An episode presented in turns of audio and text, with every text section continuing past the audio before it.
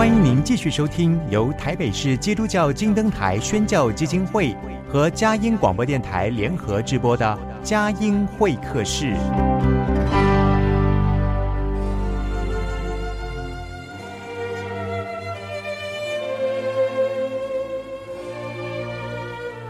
有了朋友的陪伴，人生不会寂寞孤单。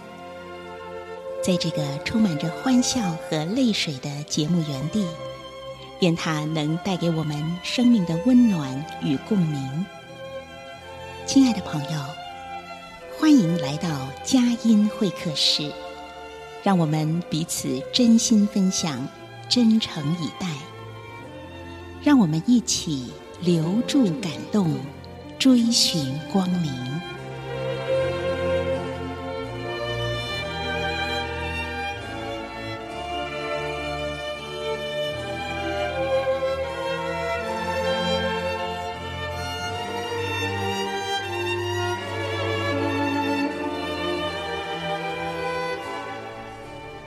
亲爱的朋友，在九月秋天的季节是丰收的，是绚烂的，是一个充满着祝福，并且能够有更多分享一个美好的一个时节。特别在中秋佳节刚过不久呢，我们。在一个团圆的喜悦中，这份团圆要不断的延伸。佳音电台特别举办团圆九月，越来越靠近啊！这个月呢是第一个月是月亮的月哈。好，时光不老，爱正美好。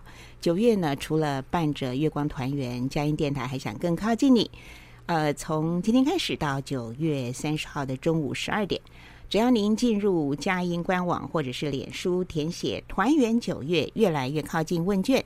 将会有机会获得二零二三年生活日志加笔记本套组，以及奥地利 Swarovski 水晶挂饰。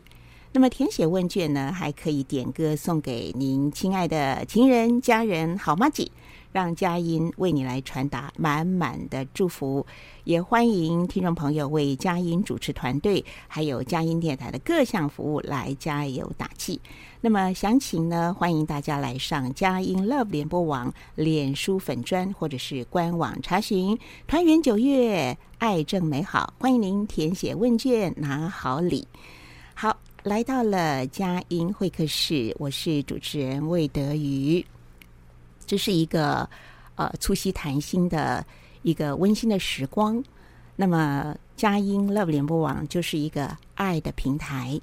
其实，在台湾有许许多多美好的事发生，有许许多多的善心人士，点点滴滴的用爱来浇灌耕耘我们的家园。在佳音 Love 联播网，我们节目这样的一个平台，我们非常荣幸今天邀请到。公益大使，好，也是一个爱的使者。他是普仁青年关怀基金会的苏聪明执行长，啊、他要来为我们介绍普仁青年关怀基金会的爱的工作。那特别呃值得恭喜跟庆贺的，就是二零二二年普仁青年关怀基金会。获得莱尔富门市零钱捐的公益单位啊，赞助的单位之一。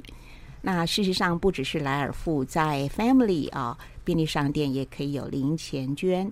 那更是在二零二零年呢，普仁青年关怀基金会也获得了传善奖哈，这是一个非常被肯定的呃一个奖项，也就是肯定呃普仁基金会过去这么多年来哦。哦，好几十年来哈，他们对于我们的社会的关怀，特别呢，对于青少年在成长中的青少年，其实是人生的关键期。他们做出了哪一些的帮助？他们观观察到了哪一个需要点？这都是我们要一起随着今天我们的嘉宾。苏聪明执行长一起来，更多的认识，更多的了解，也来更多的关怀。好，我们非常欢迎今天的嘉宾——普仁青年关怀基金会苏聪明执行长。苏执行长您好。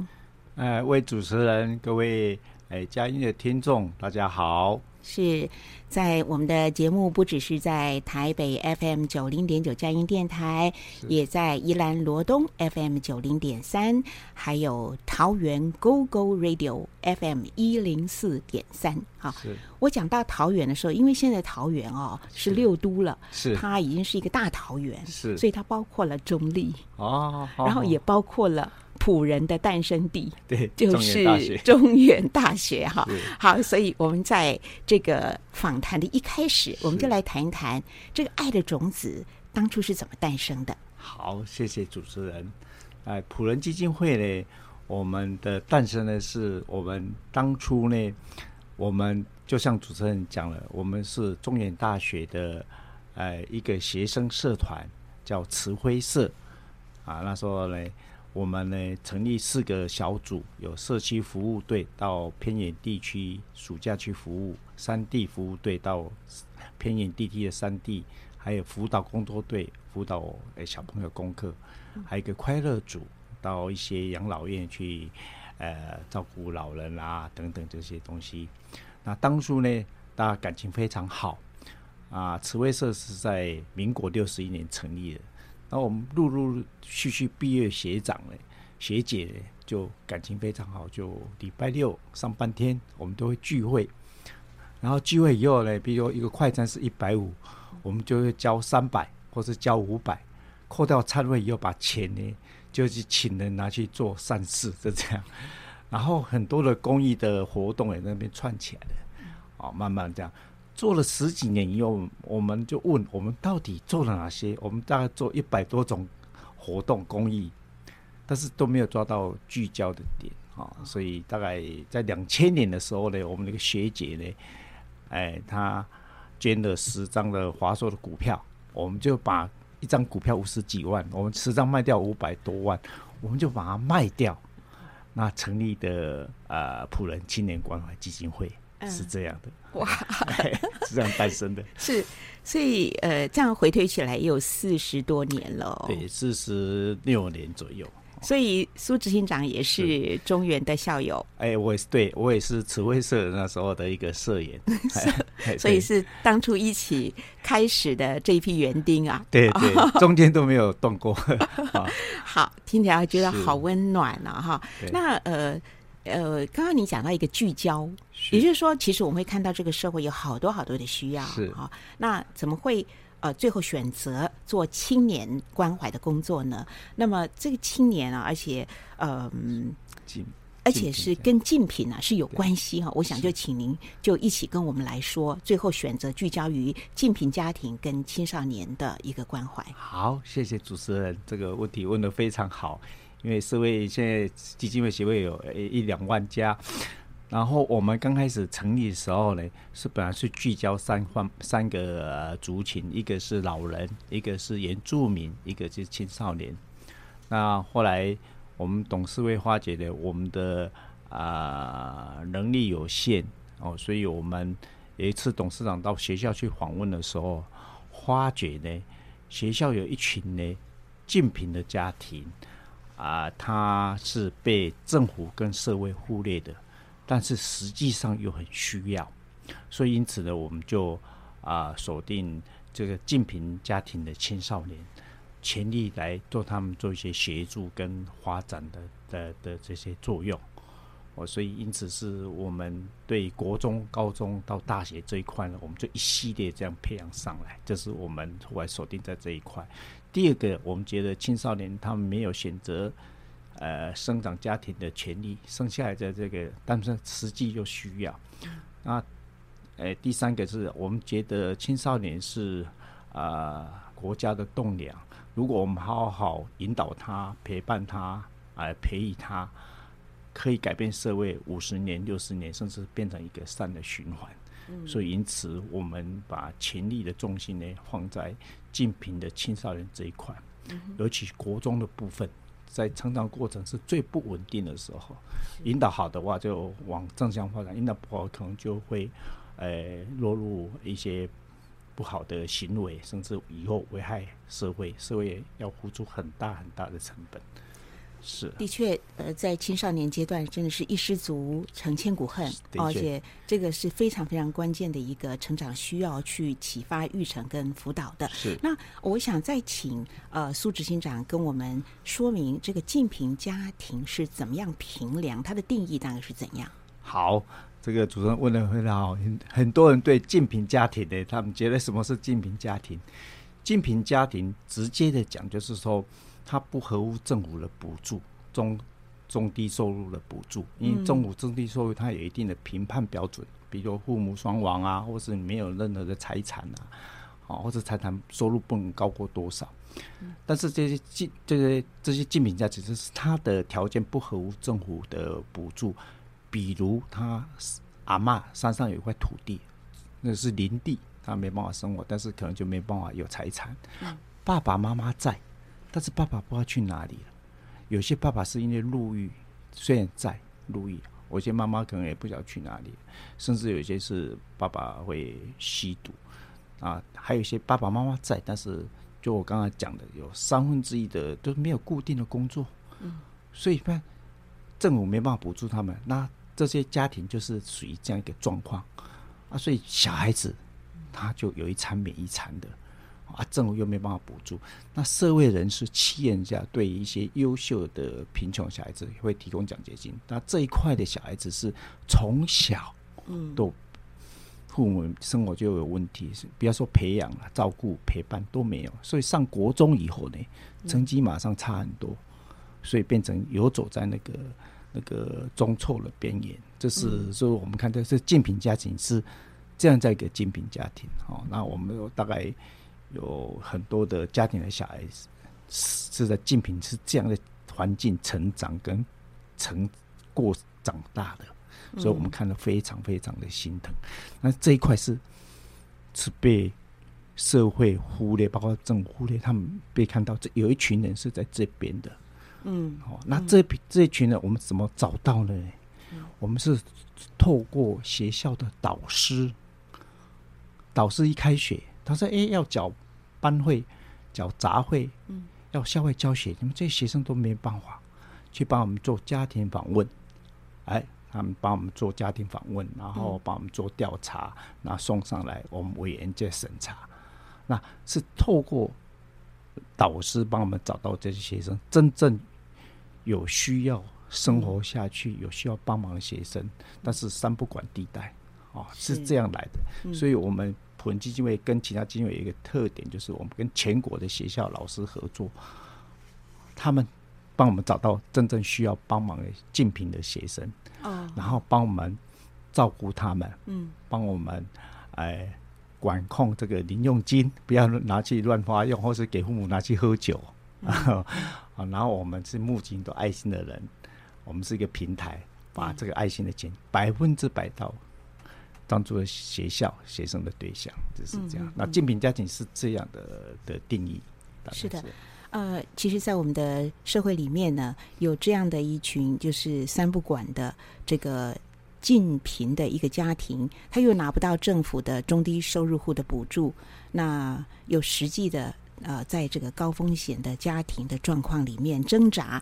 那当然，在成长中的孩子就是最容易流失掉的。对，好，所以。呃，普仁青年关怀基金会看到了这一个弱势族群的需要，那么就纠呃纠集大家共同的力量哈，那能够来做一个定焦的一个帮助。好，我们呃这段访问先进行到这里，我们听一段诗歌音乐，待会儿继续的访问苏聪明执行长。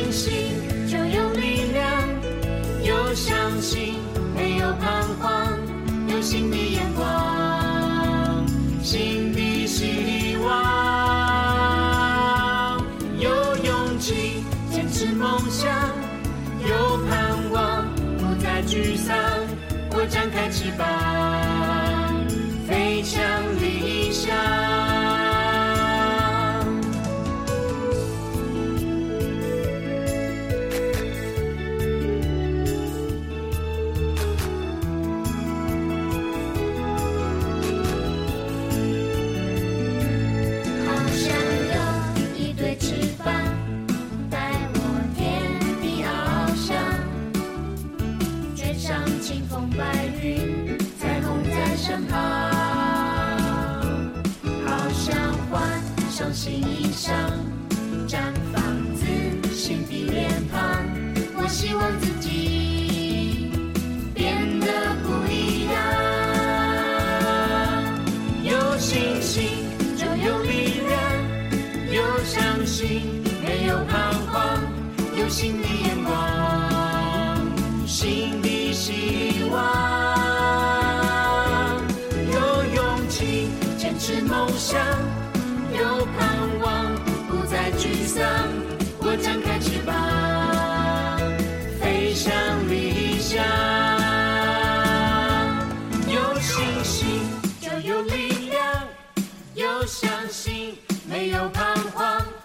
新的眼光，新的希望，有勇气坚持梦想，有盼望，不再沮丧，我展开翅膀。飞向理想。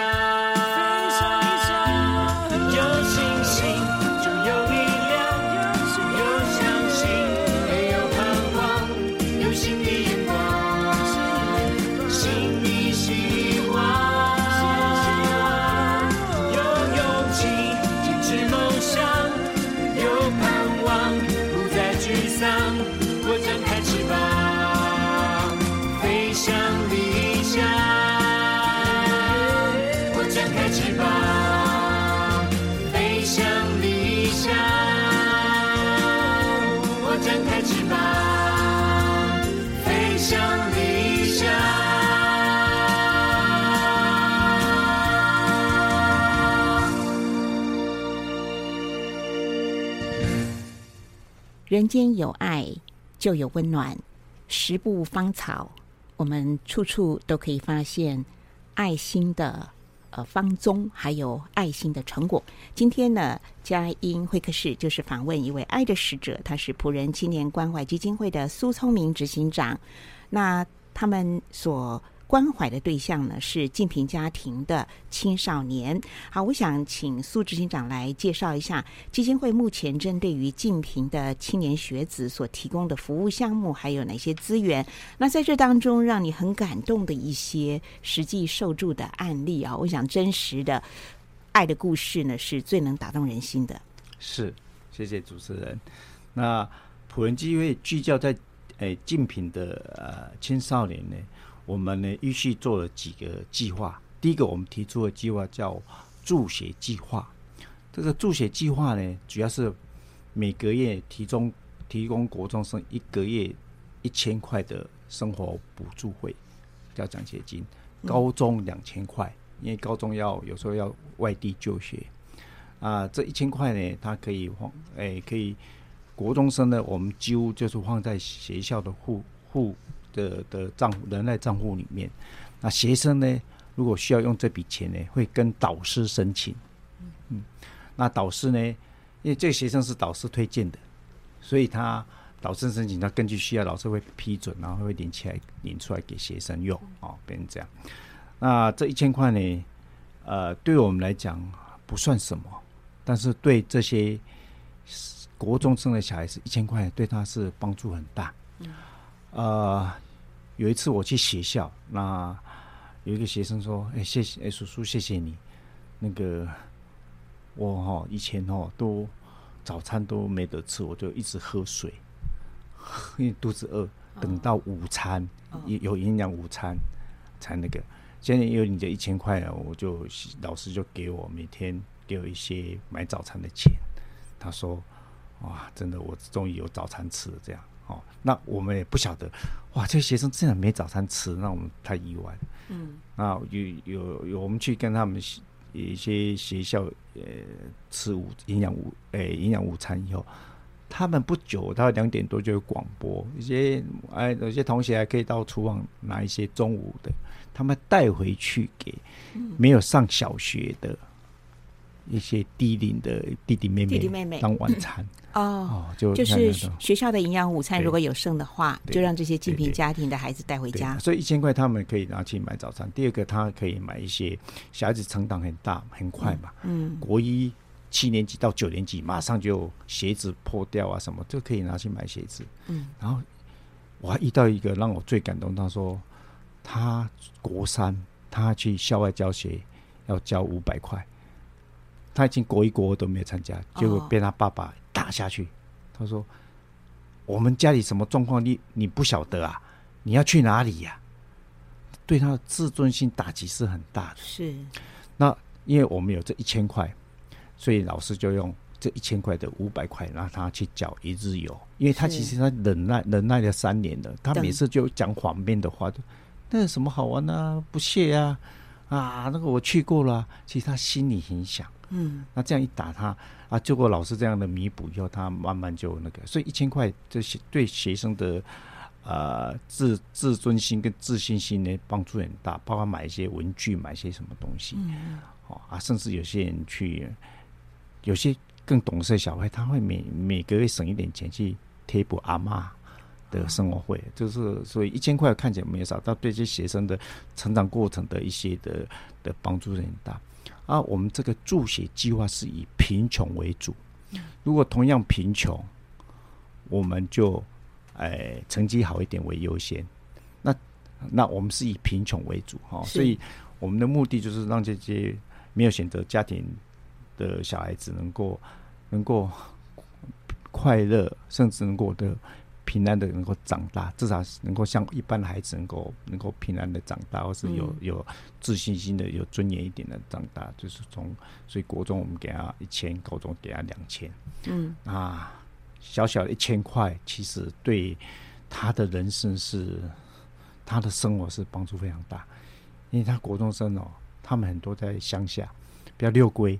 也没办法去打工，以后，好啊，就打工也是去帮忙人家农忙啊，因为钱都很少啊。其实对他们俩是很帮助哈，所以这是第一个我们叫助学计划。嗯，那我们化解这些竞品家庭小孩升国中以后呢，课业因为没有培养，然后成绩没有那么好，那自自信心也不足，所以就不太喜欢上学，甚至在班上是被排斥的。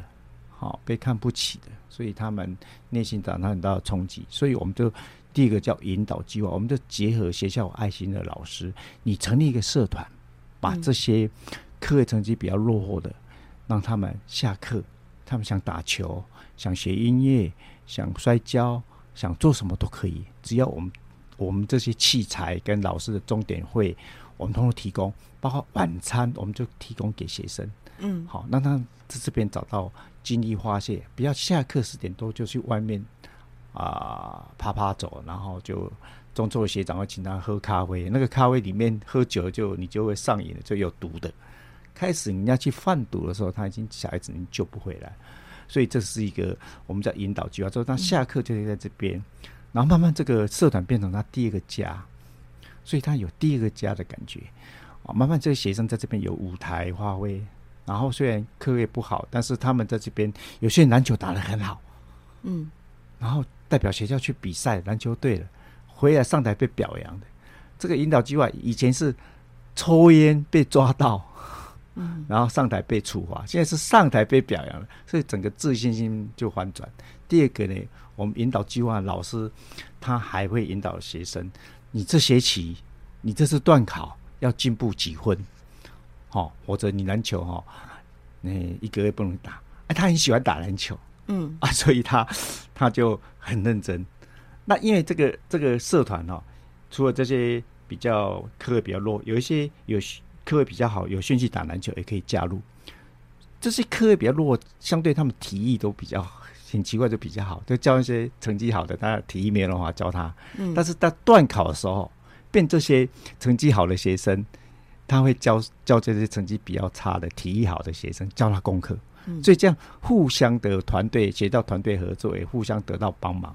我这些功课不好的在班上，如果成绩好，他人家都不喜欢跟他在一起啊。不要说教他功课啊，所以产产生一个一个引导一个很善的循环。嗯，那这些青少的国中生哦，其实这些人已国中生已经在屋檐的左边。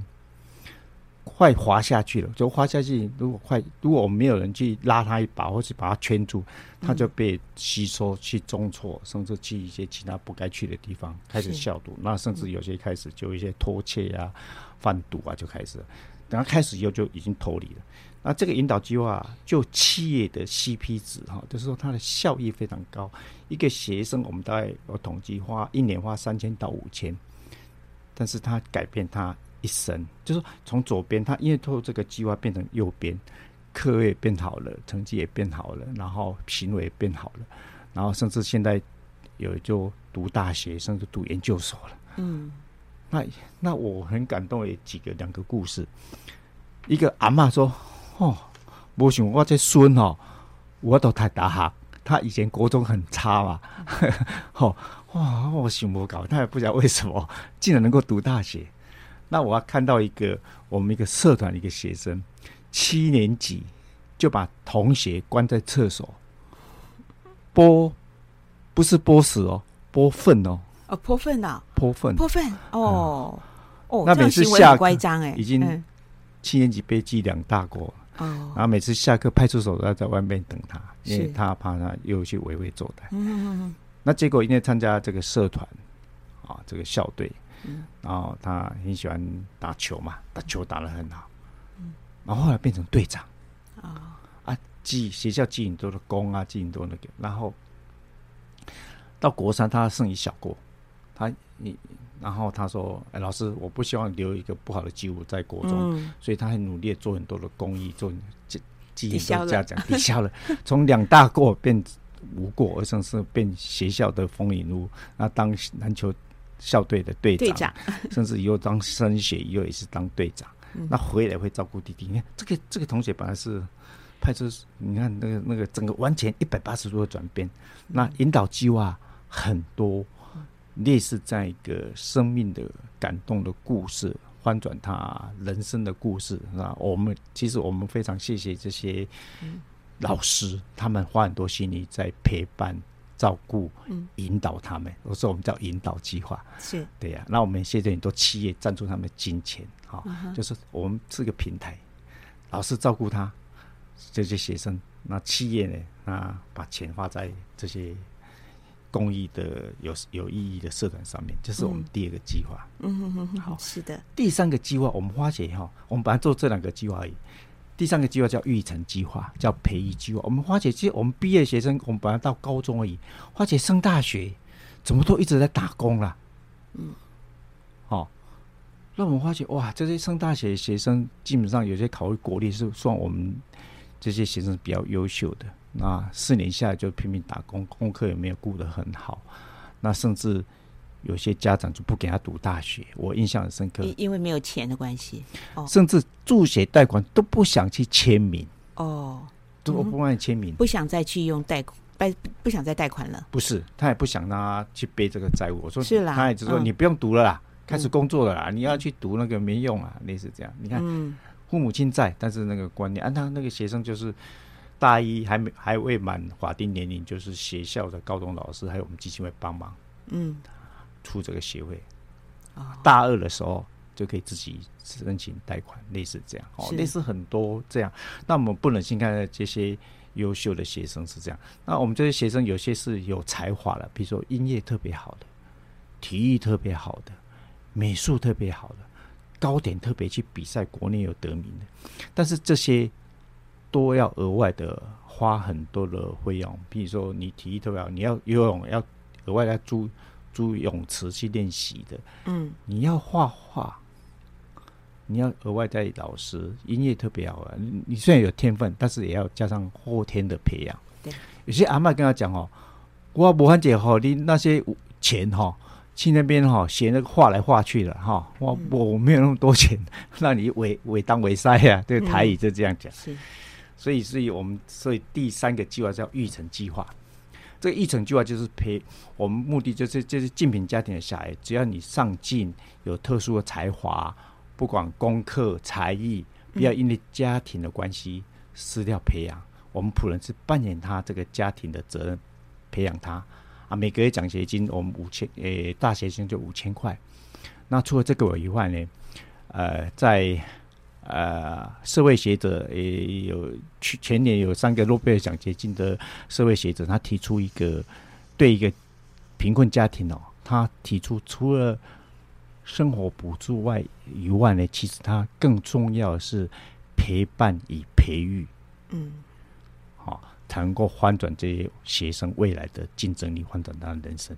所以大学生这一块，我们除了给他五千块的生活费，我们希望他减少打工的时间。我们从大一、大二、大三、大四，哎啊，发展很多的呃陪伴、哎培培育的计划在这里面，嗯、甚至呃呃英文有英文的软体，甚至。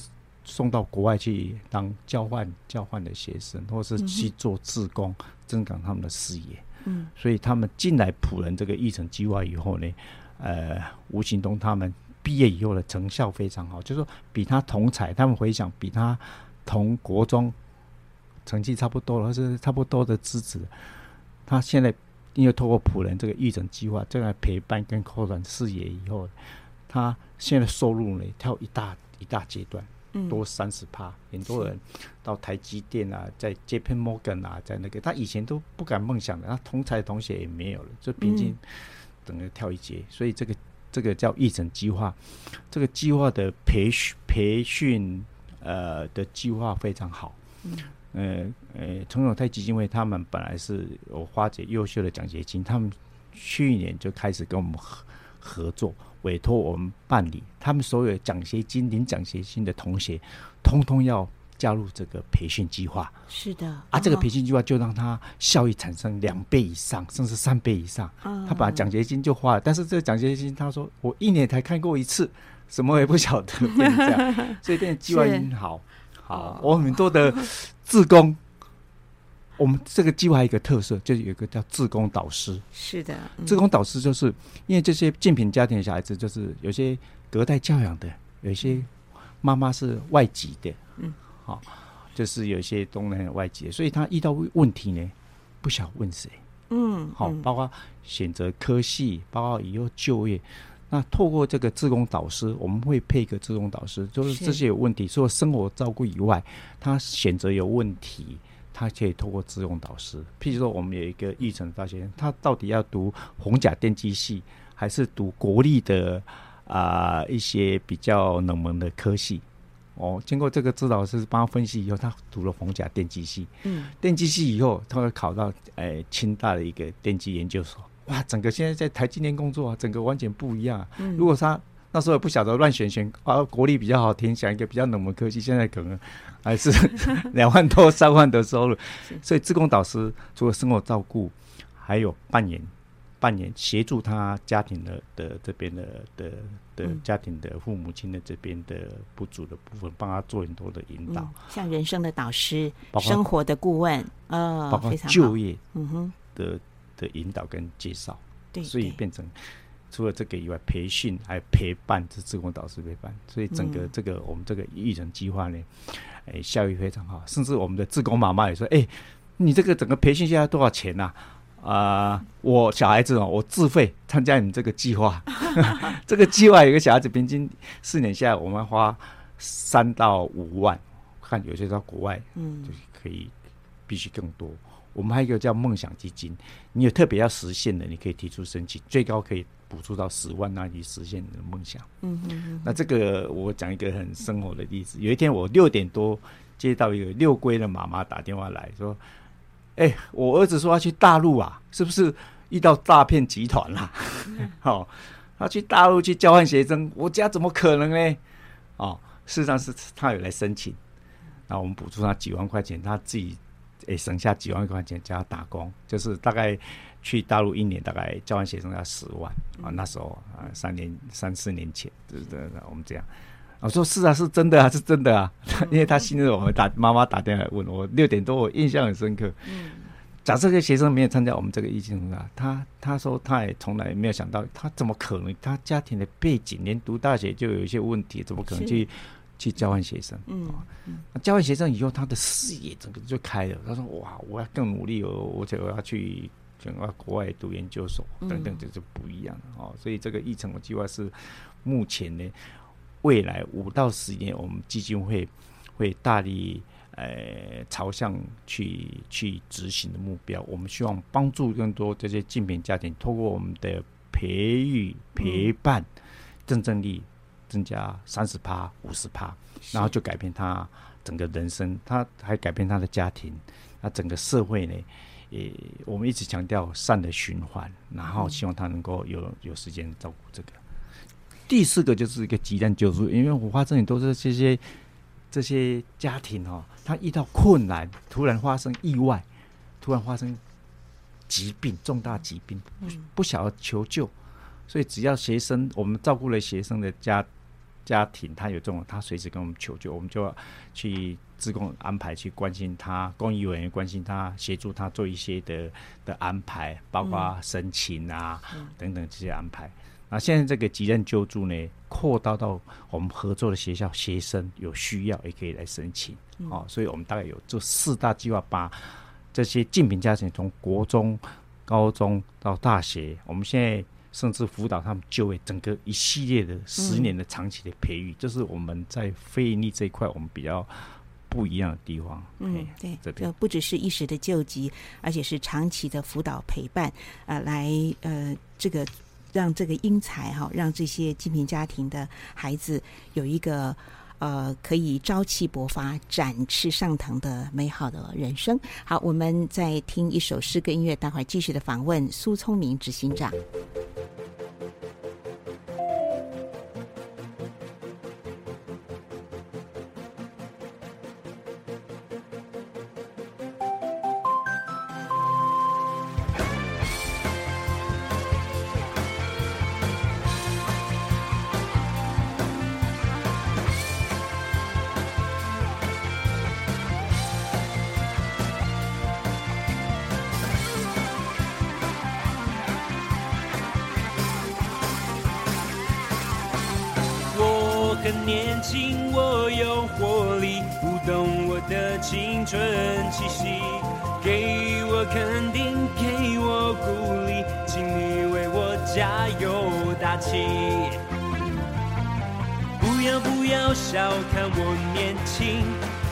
说我孩子气。我坚定依靠天赋上帝，逆力磐石做我根基。我很笃定，我有信心。相信我能突破自己，我不放弃，我会努力，将来我必创造奇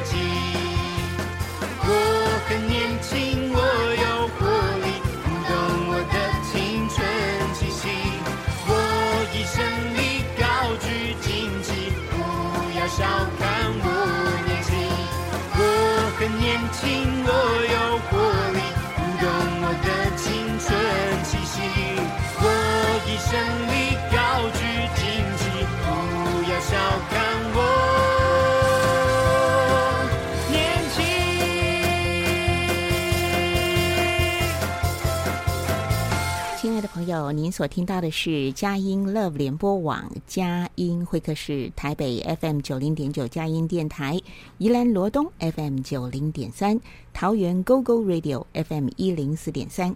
今天呢，为您邀访到普仁青年关怀基金会执行长苏聪明苏先生来到节目当中。其实最近柬埔寨的这个。呃，年轻人被骗到柬埔寨哈，那个沦落抑郁，那么遭受到非人的一种虐待啊，这个是让我们觉得非常的痛心。那其实柬埔寨的问题，突然今天在今天的访问的时候，我就其实也可以观察到，其实它不只是一个社会问题，它其实也是一个教育问题，可能也是一个经济问题。真的，呃，台湾的这个济贫家庭，呃，濒临于。这样的一个孩子在成长过程当中濒临于一失足，呃，这个或者是就沦落到贫穷线以下的这样的一种可能，但是在事实的时候，大手拉小手，好，这一这一这么拉一把，扶助一把哈，而且这一把一直看见这个需要在，所以我们刚刚听到苏志英长讲这项爱的工作呢，其实他是一直从读书。一直呃，到他怎么样在考大学的时候，照他的这个性向的一个选择、科系的选择，到最后就业上面还会有这个志工导师哈，给他们最好的建议等等。所以这个工作做得很细，做得很长久哈。啊，那这个大手加小手，意思其实这是我们大家不只是一个基金会能够做得到的，是要全体的社会力一起的参与，使我们能够呃来彼此的扶持啊。那个坐在最有需要的人的身上，所以在呃呃很多不只是在莱尔富的零钱捐啦，在 Family 哈呃这个 Mart 这个 Family 便利商店呢也是有这个零钱捐，然后也有传善奖的肯定等等哈。我想这些的在呃呼吁到哈，就是让仆人能够成为一个公益的平台啊。你们有哪些的特色啊？然后现在有一些什么样重点的一些的活动啊，包括音乐会的演出等等哈，都来跟我们做一个广泛的介绍。好，谢谢主持人。哎，普人的服务的特色，第一个就是，呃，每个捐款人的钱呢，我们是百分之一百到捐助的对象，好，中间没有任何的行政费用。这是在一般的呃社会不放心这些慈善团体的底下呢，你每笔钱可以透过你的 ID 密码去查到你到哪个捐助对象，这是我们的第一个特色。行政费用我们是额外在募的。第二个部分，我们的这个普仁基金会的特色就是，我们跟全国的学校老师合作，透过他们找到近贫家庭的孩子，然后帮我们管理钱，然后甚至他们在当地陪诶陪伴他们这些小孩，把这个钱呢用在刀口上，让真正帮助孩子有人照顾、跟陪伴、跟钱花在他们身上。第三个呢，我们是整个我们基金会。是一个长达十年的，诶、经济的服务、协助，还有陪伴，还有培育，这个是目前呢，在国内呢比较，嗯，比较少的，因为有有些是地方性，有些是只是国小、国中的客户，在高中以后、大学他就可能就因为地区性的没办法，就锻炼了。对呀、啊，对呀、啊，就锻炼、哦、啊，就很可惜啊，嗯，啊，锻炼就竞争力等最重要阶段，竞争力没有培养起来，他毕业以后就竞争力就不足了。经济经济不足以后，他找工作就有困难，所以为什么有些人被骗到柬埔寨，就是这些原因呢？对，缅甸的这些原因呢？嗯、哦，变成这样。好，那接下来我们未来呢，应该有几个呃正在进行，就是我们。诶，在莱尔富的捐款呢，呃，十月、十一月我们会最后截止的。这这这几个月时间，请各位，如果你在莱尔富有有找的零钱，啊，或是你身上有零钱，然后顺便帮我们投一下，对我们小孩子帮助很大。嗯、啊，各位，如果我们有到 Seven 或全家呢，诶，去买东西呢，iPhone 公益的捐献呢，普人呢，帮我们捐个五十、一百，哦。都可以，好、哦，谢谢你们爱心。我们希望把这些钱汇集起来，帮助更多的诶济贫家庭的小孩。嗯、然后接下来我们在今年的十二月呢，我们还有一个音乐会，就是我们在二零二二年呢，我们有有一个音乐会，是有台中联合交响乐团一个传爱行动慈善公益的音乐会啊，普仁是今年第三年参加，那我们有。要公益卖票两百张，哦，啊，这个公益的音乐会是在十二月十一日的台中啊，你也可以台北买，你在各地买票，可以捐给你台中的朋友，请他们去听。那如果你真的没办法去听，你可以把票呢告诉我们基金会，我们会招待这些贫困孩子，对，去他们去。呃，接受音乐的洗礼，哈、哦、啊，他们对人来讲是很难得上这个音乐厅的啦，哦，也可以做这样的事情，哦，这是啊，这个音乐会呢非常非常好，有指挥家李振生老师，有旅美的钢琴家胡静怡老师，还有男中音陈吉安老师，女高音林芳雨老师。男高音林建吉老师合作演出，那那个那个阵容非常坚强哦，所以能够希望大家能够来共襄盛举，哦，把这个爱的音乐会能够能够把它办得更好，更多人来参加，呃，这是呃我们近期的一些的活动。嗯，好，呃，我其实也蛮关心这个大手拉小手的引导计划哈，大家怎么样可以一起来参与呢？OK，好，那个我们大手拉小手计划。每个计划大概从呃十万到二十五万之间。Uh -huh. 那过去就是捐款的对象都是企业或是啊、呃、个人比较有钱，他一季就捐十五万、二十万，类似这样。那这两年因为疫情的关系，很多大企业它生存有问题，所以就收手了。但是我们不忍心让这些小孩子、社团的小孩子这么上进就死掉，所以我们开始我们有一个募资平台。啊，一个募资平台，呃，这个募资平台呢，就是我们希望呢号召一千个小额捐款的，每个月固定三百、六百、一千固定，然后然后来帮助这个社团，嗯，好、哦，嗯，让让他们能够啊、呃、能够撑过去这个难关，那不要让他们中断，好、哦，这是、嗯、这是在我们诶募资平台正在进行的，就是在你再搜寻一下就可以。看到我们那个挖贝的募资平台，募现在募集哦，现在达到六十七、七十七趴左右了，嗯，还有二十几趴。是的，其实常常那个爱心的行动，如果只是呃一时的发一个热心，它无法呃长久的点燃哈，那是需要大家那个。呃，持续的去关心，如同普仁青年关怀基金会所做的是一个长期的陪伴、长期的协助、长期的引导哈。所以，呃，大家如果对这项爱心的工作呢，想要更进一步了解的话，欢迎来到。朴仁青年关怀基金会的脸书平台啊，到脸书呃可以去详细的了解。那呃在呃这项工作呢，其实是常年的投入，而且是范围是全就是全台湾各地嘛哈，全台湾也包括离岛嘛，离岛有也是有哈。好，所以那呃这个工作其实是相当大的。对。那么呃刚刚也讲到一个关键点，就是。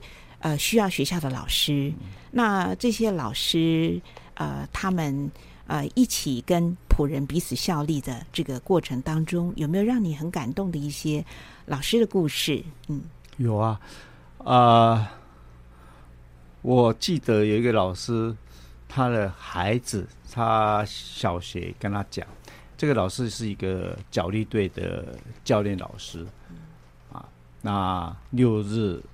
他就要到那个那个体体体育馆去陪小孩子练，然后暑假也要，因为暑假哦，啊、呃，如果你不持续，呃，去陪伴练他们，就经过两个月哦，小孩子回来都变了，嗯、他跟去跟中辍的学长什么啊，行为啊，态度啊，甚至骂三字经呢。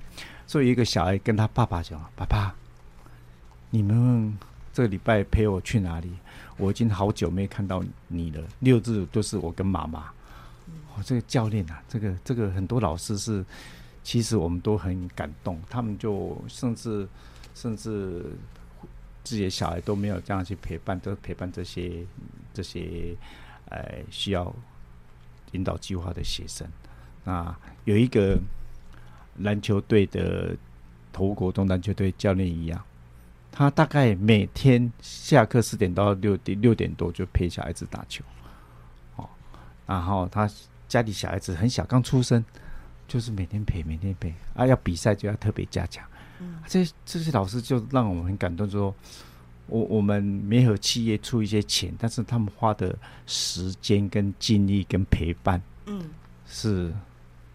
甚至让我很感动，就是他不计较的这些这些付出，这个让我们我发觉他们实在太伟大。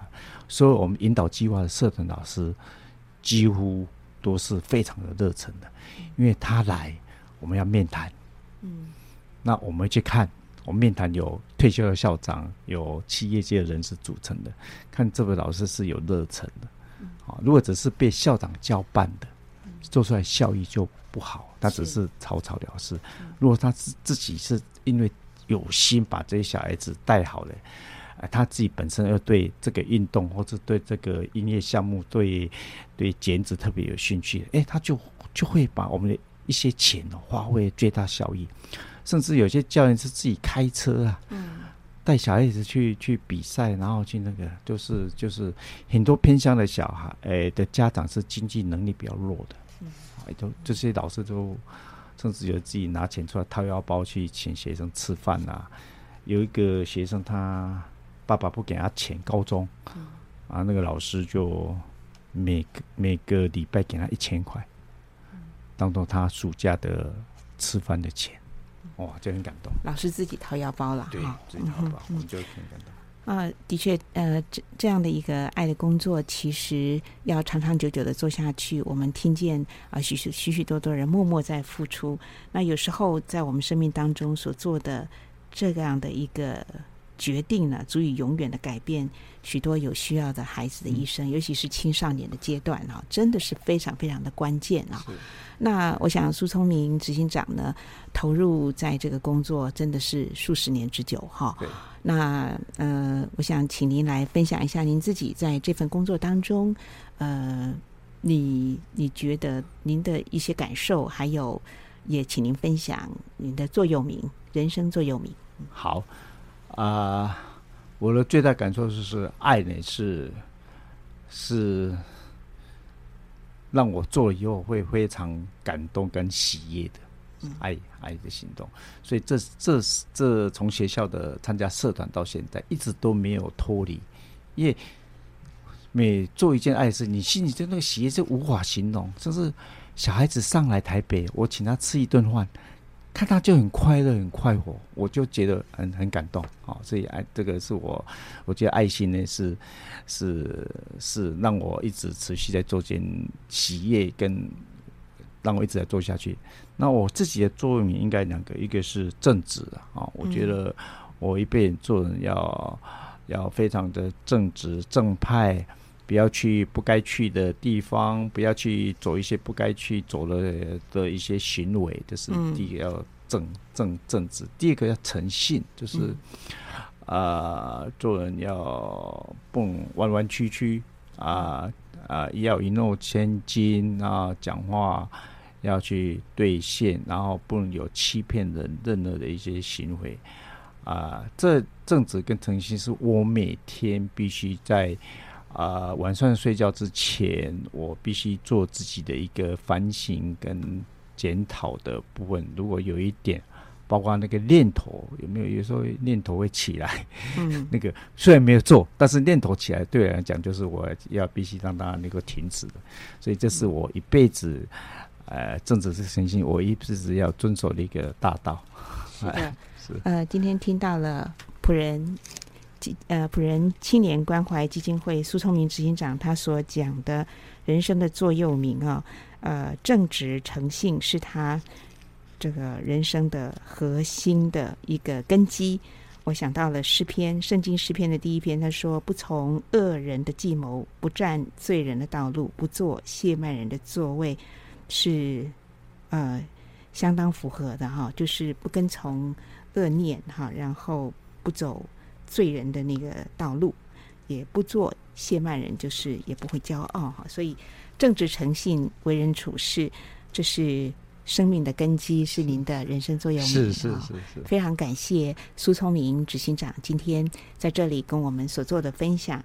那亲爱的朋友，你如果对于大手拉小手的引导计划，啊、呃，也有这样的一个爱的力，那个催促着你的话呢，非常欢迎啊、你来到普仁青年关怀基金会的脸书哈，去详细的看参加的办法。